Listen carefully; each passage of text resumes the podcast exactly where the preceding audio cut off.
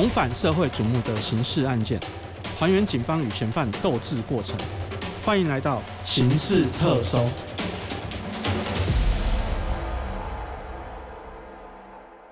各位听众，大家好，欢迎收听由静好听与镜周刊共同制作播出的节目《刑事特搜》，我是主持人小富。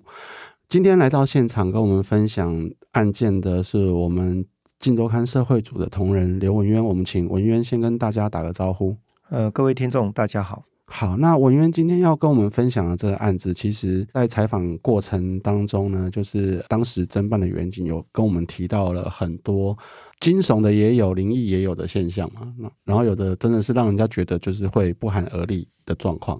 那其实这个案子从一开始家属要去报案的那个情境，就已经让人家觉得很不可思议。那我们就请文渊先来跟我们讲一下，说，哎，当时家属怎么会又要去报案？说，哎，这个。呃，我记得是儿子嘛，就是说妈妈失踪嘛，对，那他是怎么会有这样子的一个念头？因为其实他也没有真的跟妈妈联络到这样子。啊，这个案子哦，发生是在哦十二年前，好，就二零零九年的八月底，那时候台北市有一个张姓的一个妇人啊，好，他那时候就是跟他家人啊，跟他儿子说他要出去找朋友，就他出门之后就联络不上人了，都找不到人。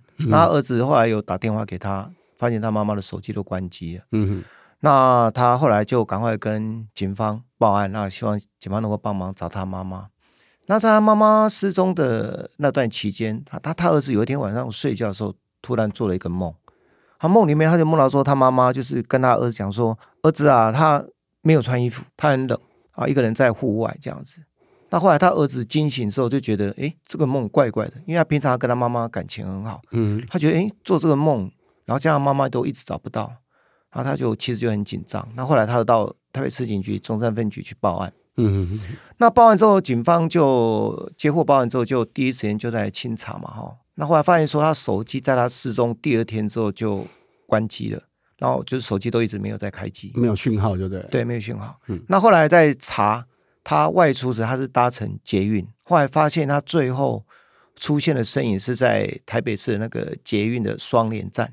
那警方就是调阅那个捷运站的路口哦，那附近的监视器，发现说，哎，有一个男生骑了一台摩托车来载他。哦，就是他到双连站之后，有人来载他。对对对。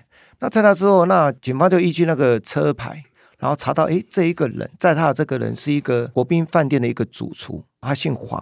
嗯嗯。那警方就是依据这个他们的行车的动线，哎，发现说他们有先到龙江路去吃海产，那吃完呢？两个人就是搭乘同一部机车，然后就是回到一通街那边。嗯嗯。那因为当时啊，十几年前那时候路口监视器还不是像现在这么普及啊，监视器有拍到他们两个人共乘一辆机车的身影，然后骑到一通街里面去。嗯嗯。但是后来骑到一通街哪边，或者是从另外一边路口从哪边出来，那这个影像并没有拍到。那因此警方就研判说，诶，他们两个可能就是回到租屋处里面去。嗯哦哦，可能休息就是没有再出来啊。嗯，对，所以那个地方到底这个男的是什么身份？那一通街那边又是什么样的状况？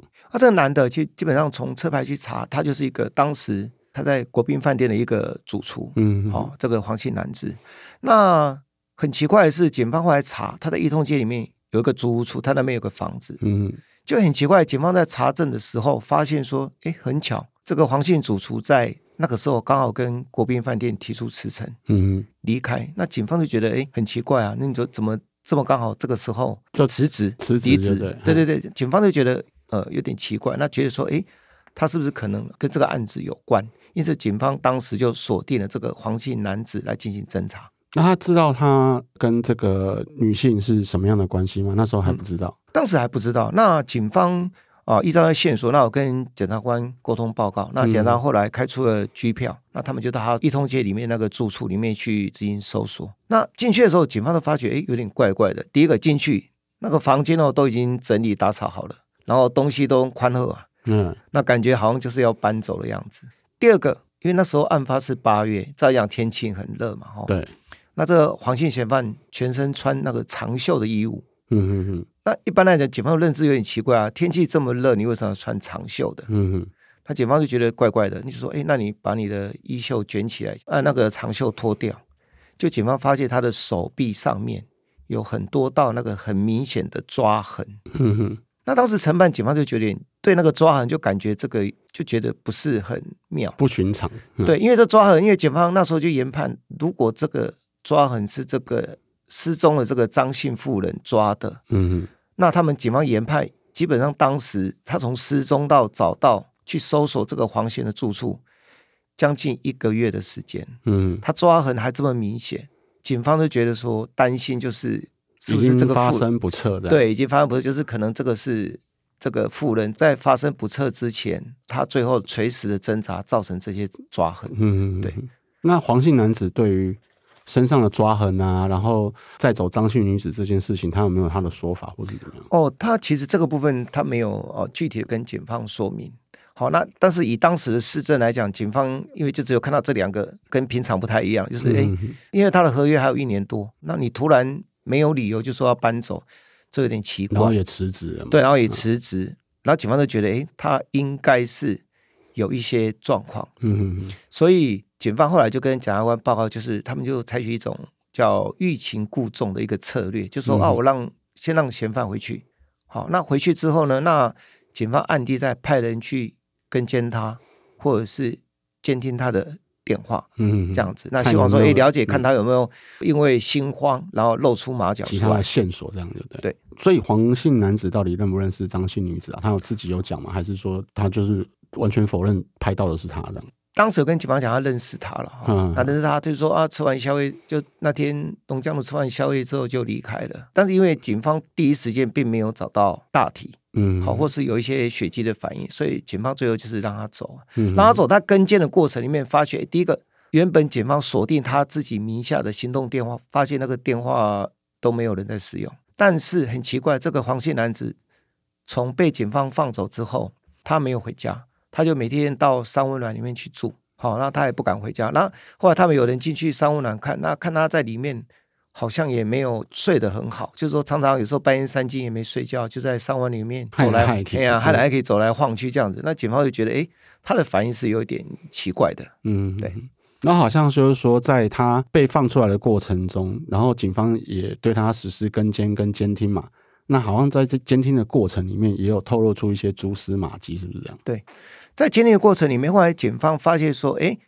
这个黄姓男子很奇怪哦，因为他老家在嘉义，他平常很少回嘉义老家，可是就从那一次就被警方放回去之后，他几乎大概平均每两三天就搭高铁回嘉义一趟。嗯嗯，那他嘉义，他因为他家里面他是排行老幺，他是最小，嗯，他上面还有好几位的哥哥姐姐，那警方就觉得很奇怪啊，他久久才回一次嘉义的，为什么突然变成每两三天就回一次嘉义？那警方就觉得很奇怪，那。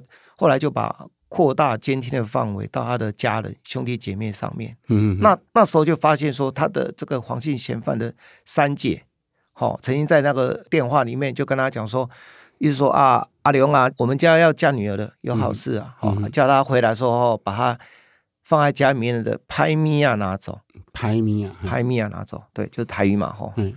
然后后来另外一个他的二哥，呃，写了一封纸条给他。嗯，那警方在监听里面。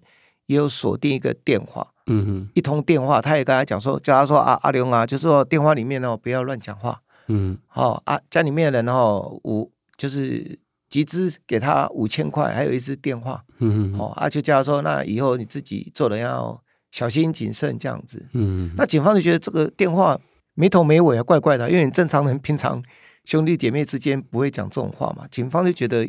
哎，有点奇怪啊！听起来嘛，刚刚被叫一招了哈。对对对对对对对，然后还还有有些意思就是讲说，啊，叫他记得家人的好啊，不要辜负家人。他这种对话就是也没头没尾，警察就觉得很奇怪，正常兄弟姐妹应该不会这样子讲话才对啊。对啊对啊，对对。那所以警方就觉得说，哎，是不是他们的家人也知道他可能杀了人？但是好像在确定家人涉案的这一块，也算是蛮神奇的一环。好像就是一个当时承办的人，好像在就在一家早餐店里面，然后去锁定到他们家人也有涉案。那这个部分可不可以跟我们讲一下？好，当时讲就当时他去他家搜索的时候，因为警方那时候一般都以为是分尸案，嗯哼，所以他们去找在采集里面的看有没有毛发或者是血迹的一些反应。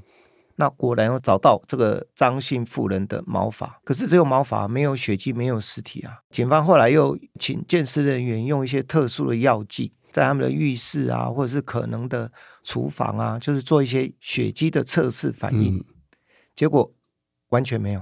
嗯，那警方就有点头痛啊，他说完全没有，没有血迹，没有那个，也没有看到尸体，就没办法认定是。对，那警方就觉得说。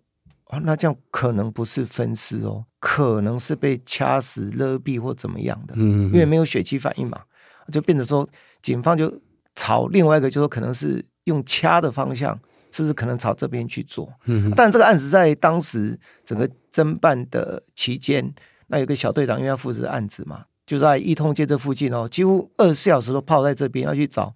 相关可能的线索，到处访查就对，对对对，可是都没有消息，没有结果。嗯、那也是因为他每天都那边都在一通街报道嘛。那后来当时就在一通街上有一巷口有一个早餐店，嗯、哦，他因为每天都在，就因为办这个案子，每天都到那个早餐店报道。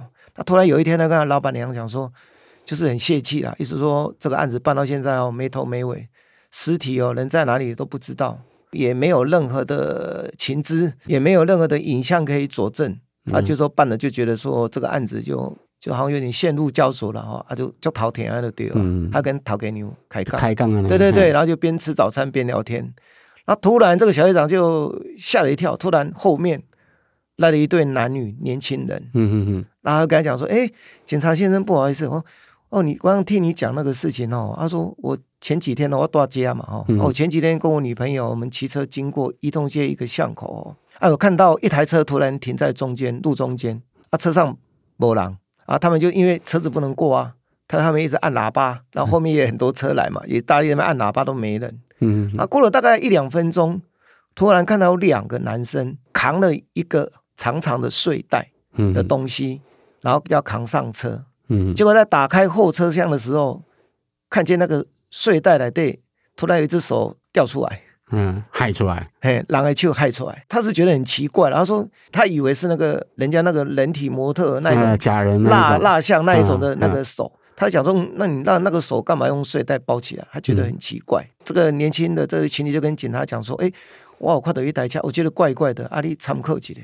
哦，然后这个小队长一听就觉得，哎，时间、地点啊、路段完全都吻合，然后他就很兴奋啊，然后就问这个年轻的这个情侣说，阿里对垮掉哎。啊，车子是什么颜色或怎么样的？嗯、然后他有带这个小队长去现场，现场看，从尾去找，就发觉果然就有可能是这个黄姓嫌犯跟另外一个人，他们就怀疑这个睡袋里面装的就是这个失踪的张姓妇人。那他马上就把这个情资报回到警察局，那警察局就开始去查，诶，这台车的车籍资料到底是怎么样？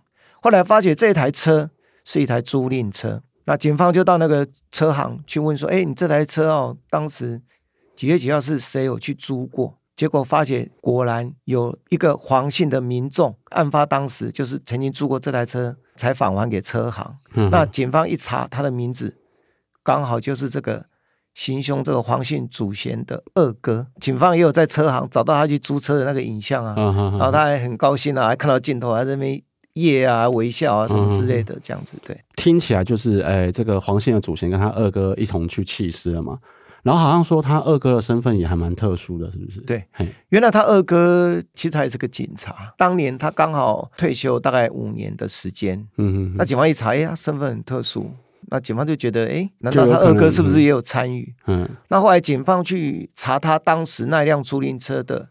车，因为租赁车车上都有那个 GPS 的定位的系统，嗯，那警方就把他的那个行车的轨迹整个把它调验出来，发现，哎，这台车当离开一通街之后，就行经国道一号，嗯嗯，往那个虎头山的方向，桃园虎头山，对对对对对，但是很奇怪哦，因为当年那个时候国道那个收费站还是人工的，早期那个就是泰山收费站收票的这样，对对对对对，那后来他们发现。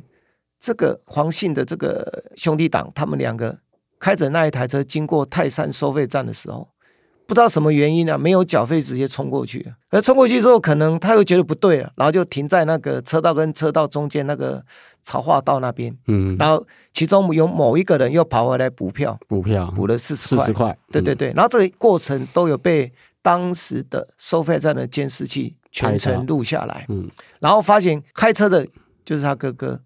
回来补票的就是这个行凶的这个黄姓嫌犯。犯那警方就更确定说，哎，这个两个人应该就是当时有报这个睡袋上车的这两个人。嗯哼，那警方再透过 GPS 查，他们最后把车开到虎头山那边去，好一个，嗯、但是因为那边很偏僻，然后待了有一段时间之后，车子才还给车行。那警方就怀疑那一趟的租车行就是把尸体尸体把它移到那边去丢弃。现在如果要讲出回数票四十块的，应该也有年纪了哈。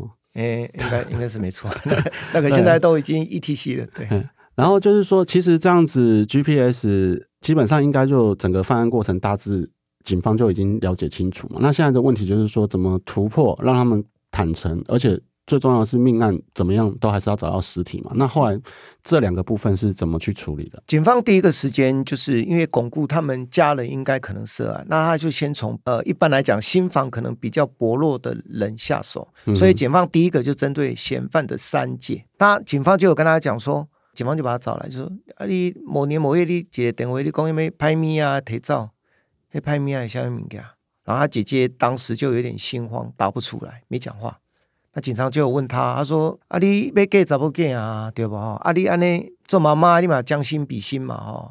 啊，你那个失踪的妇人，她也是人家的女儿啊！啊，你那真正说是被他的弟弟杀死的话，说你要配合把尸体交代出来。嗯，他说你至少要把尸体还给人家啊，不然你这样子也是良心不安嘛。嗯，那他姐姐就被警方这样子，后来没多久就突破他的心防，他就承认说他。弟弟有杀人。第二个突破他三姐之后，警方就针对他二哥，因为他是开车开车的那一个，他是警务人员嘛，嗯、曾经是警务人员了哈。那警方就把他找来，就跟他讲说：“伯伯嘛是警察啦，啊，你还在职的时候，你是除暴安良、人民的保姆。你退休了，如果你弟弟真的有这种杀人的事情，你应该要配合，你要让他勇于认错，而不是这样去包庇他。”嗯嗯嗯，因为警方为什么认为他包庇他？因为当时警方的很多作为哦，都发觉都有断点，都没有办法追查。那警方就怀疑说，那加上他当时常常回家义，也跟他二哥有密集的通联，警方就怀疑他有一些，他二哥因为他也是警察，他了解警方的侦查作为，所以他在很多上面他有教导他弟弟设下断点，嗯，让警方不要再继续追查下去，呃，让警方查不下去，嗯，对，所以这个部分的话。警方有这个怀疑，那他就是用说，哎，你曾经也是人民保姆，那最后说服他，就是说这个尸体丢在虎头山什么地方，那后来他就是愿意带警方去山上帮忙找尸体。那好像就是说找尸体的过程也蛮多让人无法解释的状况，是不是？对，没有错。嗯、那时候上去找，因为这个黄贤的这个二哥就跟警方讲说，因为虎头山很大嘛，他也平常一般人正常人平常也不会往那边跑。他说他其实忘了丢在什么地方哦，但是他要讲一个大概的路线，然后有说哦有经过一个碉堡，但是琼海警方一查，虎头山因为那边早期是那个军事区嘛，军事管制区，那类似那种碉堡很多啊，军事那种碉堡一一百多个，这个警方追查上很困难呐。嗯嗯。后来警方查查查查到当天大概快中午的时候，就跟他讲说，就跟他二哥讲说，那你修嘛修没起来嘛，不然这样了。他说山上哦有山神呐，不然你。烧个香，跟山神讲说：“你然后跟你弟弟做错事了，你们现在想要将功赎过，好，想要把这个事情交代出来，让这个真相大白，还是这个公道。看山神能不能帮助他，帮助警方能够找到这个弃尸的地点。因为他说他实在他也来过一次，他也记不起来到底丢在哪里。那烧完香之后，他就把香插在地上，然后中午就休息吃饭。”那休息到一段时间之后，诶，他突然呕吐，就是还蛮严重的。警方觉得怕他说是不是有什么问题啊？有的人就跟他们分局的长官讲说，诶，搞不好真的是那个山神显灵，嗯，要上身啊，对对，要上身了。然后就说叫他们说，就是说要在旁边看一下，搞不好他就因为这样会带他们去找到这个尸体。这样子，那后来在找的过程里面，就是说这个二哥后来他就是在现场，就是走来走去，就那一个区域走来走去了哈。嗯、那走来走去之后，后来大概过了大概没多久，警方又把他叫醒，问他说：“哎哎，六要给我？”他就觉得说：“哎，还好。”但他当时意识不是很清，然后那大概没多久，就是说：“哎，他突然就是好像眼睛就好像一亮这样子，然后就手就指到另外一个山头那边。”嗯，阿姨讲说：“哎，底下底下呢？人底下。”一直讲底下底下，那警察想说底下底下是不是在那边？后来警察想说好，因为反正你就求助这个冥冥之中的力量嘛。哦，那警方说好，那就依照他指示的方向，他们就往那一个山头往那边移动去找。他去找找找，找到下午四五点，快天黑了，没有找到，没有找到。他们想说啊，那因为范围很大嘛，他晚上有可能有雾，他们想说，那我们先收队，明天再上来。那在清点人数的时候，发现有一个警察不见了。嗯哼，然后想说哇，那警察不见了。然后他们又去找这个警察，找的过程里面，这警察突然跑出来，嗯，然后吹掉啊，什么名给他吹掉？扯掉睡袋。大队人马马上就跟着他到就一个山谷下面，然后就看到有一个睡袋，嗯，丢在那边，然后长长的，看起来就是里面有应该有捆一些东西或什么之类的，嗯，有一些人，但是因为那个一靠近就有那个味道，所以一闻。就闻到，其实大概就确定了，就确定臭味已经传出来了。对对对对，当时那一对情侣供述是他们看到那个睡袋是蓝色的，嗯，可是在现场发现的是有点黄色的，就好像诶不太一样。他们当时候还想说，这不会另外一具吧？嗯 他们想说，诶这个颜色不对啊，马奇爱亏来孔家灾啊。对啊对啊，这个颜色不对啊，他说不会是另外一具吧？嗯，就后来打开来证实就是这个张姓女，张姓妇女这样子。对对对对。那就是说，在这个案子之后，今天尸体也找到了嘛？这个姓黄的总该认了吧？找到这尸体之后，因为尸体他距离他死亡大概将近有一个月时间，嗯、其实他的呃身体肿胀的蛮严重的，那脸部整个都已经腐烂有长蛆了。那当那个警方要采证的时候，检验把睡袋打开来的时候，就飞出很多那种很大颗的那种绿色。绿头的那种苍蝇，大苍蝇。然后因为那个在山区嘛，然后这样因为有那个味道，它附近其实也有几十只的野狗在旁边跑来跑去，在那边看热闹这样子。后来警方一闻到这样，就觉得这个不是很 OK 了哈。嗯、那一般早期的警方也不说迷信，就是早期警方他们在侦办一些尤其命案的时候，其实他们侦防车上偶尔都会放一些香跟冥纸，就说万一案件没有办法突破的时候。他们有时候会借助这个烧香，哎，烧香啊，焚烧冥纸来祈求一些灵感。嗯、所以当时一个小队长就叫队员回车上，就是拿香跟那个冥纸来先给他祭拜。嗯哼，很奇怪，一祭拜完哦，现场那些绿头大苍蝇全部飞走了。嗯哼，然后那旁边那些野狗，那十几二十只野狗，后来都就都跑掉了。嗯嗯嗯嗯嗯，所以这个。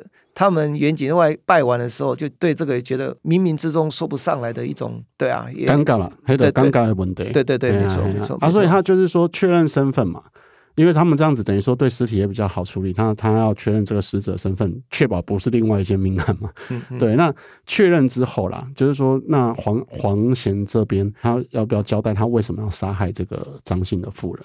当这个张姓妇女的大体呃现场处理完之后，那葬仪社就基本上把他从山谷抬上来嘛，抬下山，然后再经过这个黄姓嫌犯的面前的时候，他就突然跪了下来，嗯，然后就。一直对着大体就是跪拜啊，然后嚎啕大哭，啊，意思说他不是故意的。嗯哼，后来警方问他，他当时他就承认了。嗯哼，啊，警方就问他说，到底什么？为什么要把他杀掉？这样子，那他就跟他讲说，他是在卡拉 OK 认识这个张姓妇人啊。嗯哼，然后他说，哎，他们交往。的期间，张姓夫人常常跟他要钱，虽然主厨，但收入也不是说高到说每个月数十万这样子。好，据他的说法，他是说啊，很多薪水就拿给这个张姓夫人，大家觉得这张姓夫人就是啊，对金钱上面还是就是说欲求不满，哦，就还是嫌他说给的钱太少这样子，常常嘲笑他说啊，你如果给不起钱哦。没有关系，我去找别的男生，别的男生会给我。嗯嗯嗯。那这个黄姓嫌犯他就其实心里面他就很怨恨呐、啊。嗯。他觉得说，哎，我对你这么好，你怎么还要自己这样去作践你自己？另外一方面就是说，案发当天他们吃完饭回去的时候，张姓妇人就是他回到那个黄姓嫌犯他家，黄姓嫌犯本来想跟他发生性关系，嗯，后来就草草收兵，嗯，然后草草收兵，这个张姓妇人就笑他，啊，你就没硬啊，啊，你就无法度啊，嗯。啊！你这个无效的啊，无趁钱，啊，不要趁钱，无钱，啊，没做诶，啊，没硬，我无效，就跟就是嘲笑他就对了，然后他就很生气，他就一下子就情绪失控，就徒手把他掐死，然后才有发生后面这一串对对，那掐死之后，他就跟他家里面人求救。其实兄弟姐妹之间感情很好，他哥哥尤其二哥，马上就叫他从台北搭高铁回来，亲自召开家族的常私会议，然后就是他们有任务分工啊，或什么之类的。对啊，为了杀人开家庭会议，倒真的是第一次听说。就是后来事后也有去了解了，他说有一些案情到底是怎么样去处理，就包括说那个什么拍密啊，那是什么东西。嗯、后来原来那个三姐有讲说，就是他这个他这个弟弟行凶之后，把那个死者身上有一个六七万块的那个 Gucci 的名表拔下来，嗯、然后送给他三姐，然后三姐拿去戴了一个月之后，感觉怪怪的。又带不下去，他又把它送给他四姐，然后四姐刚好他就觉得，哎，这个东西还是不要带比较好了，不吉利，还是不要带，就叫他来把它拿走。嗯、那但这嫌犯没有，呃，事后没有没有没有去处理，对，后来他姐姐就干脆就把它丢掉。那所以他们这一家人到最后法院判定的是呃什么样的刑期？OK，那这个最后的话就是这个行凶的这个黄姓嫌犯，然后最后就是判无期徒刑，哦，褫夺公权终身。嗯哼，那他协助他。尝试的二哥，这个部分，他是最后是获得判刑一年，但他缓刑，他得到缓刑，嗯，这样子，对。那其他家人就都还，啊，其他家人就是一些比较等于算轻轻罪的那个啊，收受赃物罪或什么之类的，嗯，好，就是比较轻，那大部分都是易科罚金，嗯，对。好，所以其实这些案子看起来，我们还是真的啦，男男女吵架哈，真的就事论事，不要人身攻击。对、啊，都比较不会有事情嘛。对啊，对啊，有时候一时的失控会造成终身的遗憾。对对，对，好，我们谢谢文渊今天的分享。好，谢谢大家，也谢谢大家的收听。有兴趣了解更多的听众，欢迎锁定由静好听与静周刊共同制作播出的《刑事特搜》。我们下次见。想听爱听，就在静好听。